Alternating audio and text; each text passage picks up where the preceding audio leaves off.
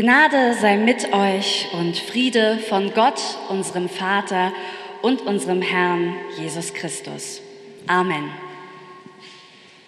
Es ist Herbst und ich finde, dass Blätter fallen und ähm, dass die Tage kürzer werden und dass alles so ein bisschen zu seinem Ende kommt da kann ich immer so Dichter verstehen, die das dann in poetische Formen packen und da ja, lyrische Werke draus entstehen lassen.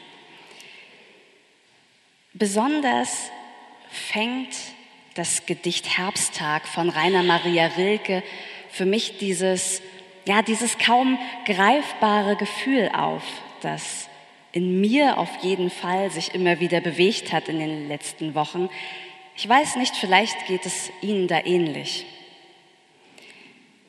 Das Gedicht fängt diese Stimmung gerade jetzt auch so gut ein.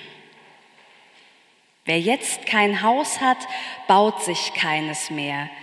Wer jetzt allein ist, wird es lange bleiben, schreibt er. Und diese Worte, finde ich, spiegeln nämlich eben nicht nur die Melancholie des Herbstes wider, sie sagen auch viel über die Zeit aus, in der wir uns gerade befinden. Denken wir mal darüber nach. Rilkes Zeilen drücken diese tiefe Resignation aus. Fast so, als ob eben doch schon alles entschieden wäre. Das passt zu dem, was wir heute oft erleben.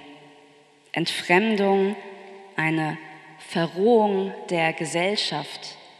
Das alles wird zunehmend konstatiert. Krisen weltweit vorausgesagt. Ängste und Hilflosigkeit diagnostiziert. Wer jetzt kein Haus hat, der baut sich auch keines mehr.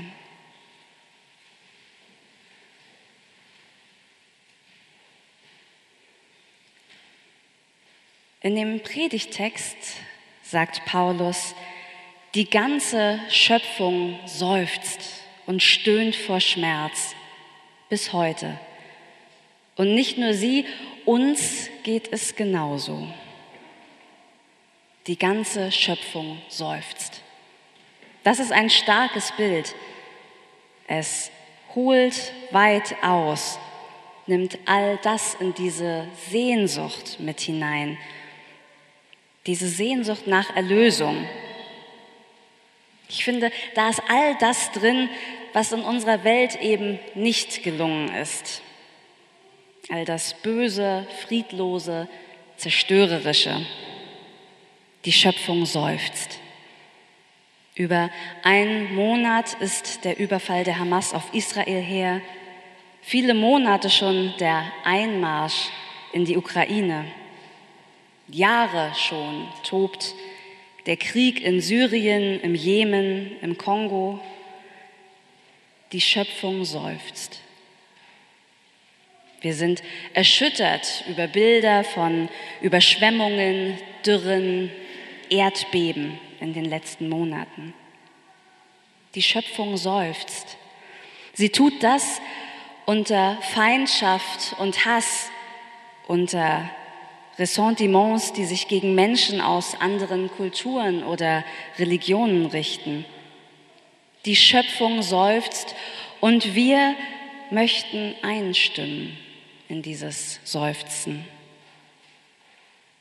Wenn wir auf vieles nicht gelungene in unserem Leben schauen, wenn wir an die Lasten denken, die so jeder Tag bereithält, an den Tod, Abschied, Verlust, dann können wir im Grunde Paulus nur beipflichten. Ja, die Schöpfung seufzt und wir, wir seufzen und klagen mit ihr unter den Leiden dieser Zeit.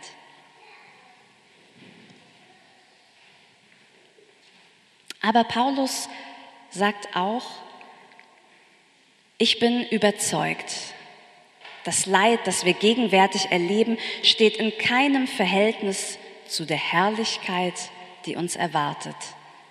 Gott wird sie an uns offenbar machen. Inmitten dieser Bilder von Leid und Verzweiflung, die uns ja täglich begegnen, da könnten Paulus Worte wie ein naiver Optimismus oder gar als Flucht in eine optimale Fantasiewelt missverstanden werden. Aber diese Botschaft entspringt nicht einer Realitätsflucht, sondern einer tiefen Überzeugung, die auf der Hoffnung und dem Glauben an Gottes Verheißung basiert. Und Paulus kennt die Realitäten des Leides. Er plappert nicht einfach munter daher.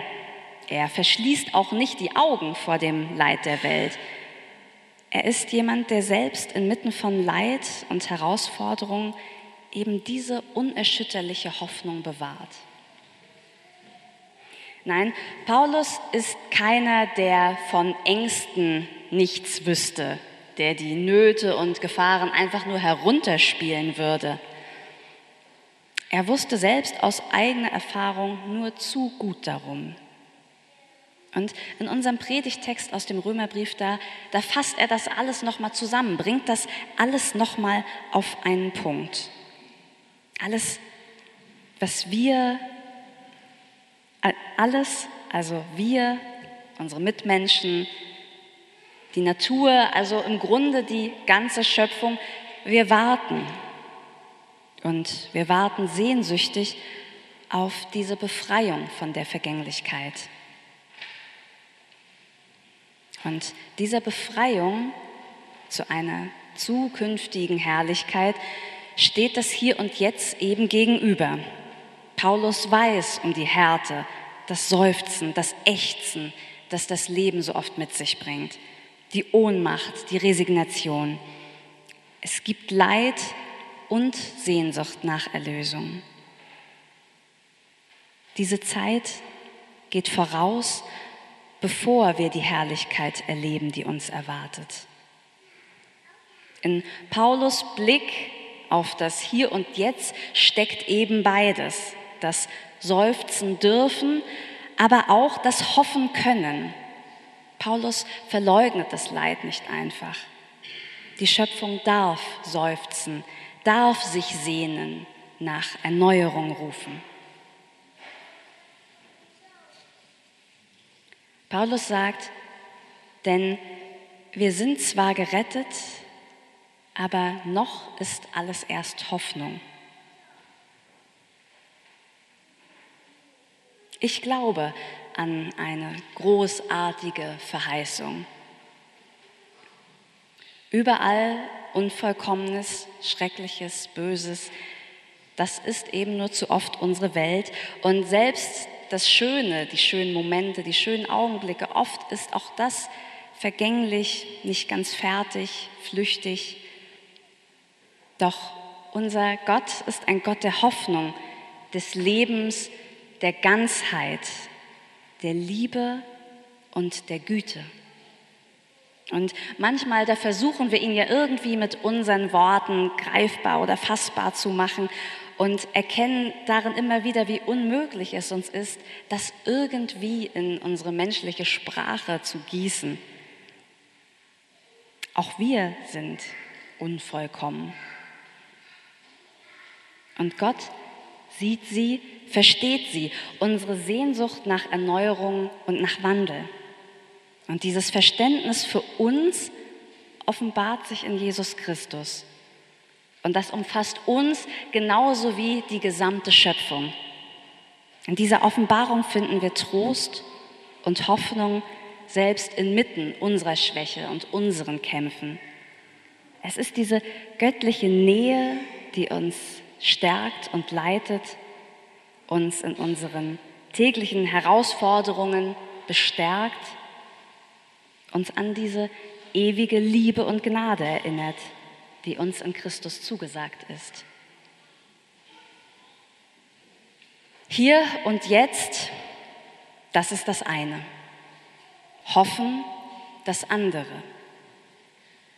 Gottes Geist ist in dieser Welt.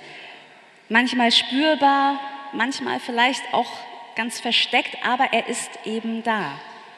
Und all das, was wir erleben und erleiden, das, was uns leise bedroht, aber eben auch das, was uns anbrüllt, was uns niederschreit, das alles hat nicht das letzte Wort. Da ist mehr. Da bin ich sicher, ohne es beweisen zu können, da sehe ich Licht, auch wenn es eigentlich dunkel ist. Da will ich ein Haus bauen, auch wenn ich noch keines gebaut habe. Und der Friede Gottes, der höher ist als alle Vernunft, bewahre eure Herzen und Sinne in Christus Jesus. Amen.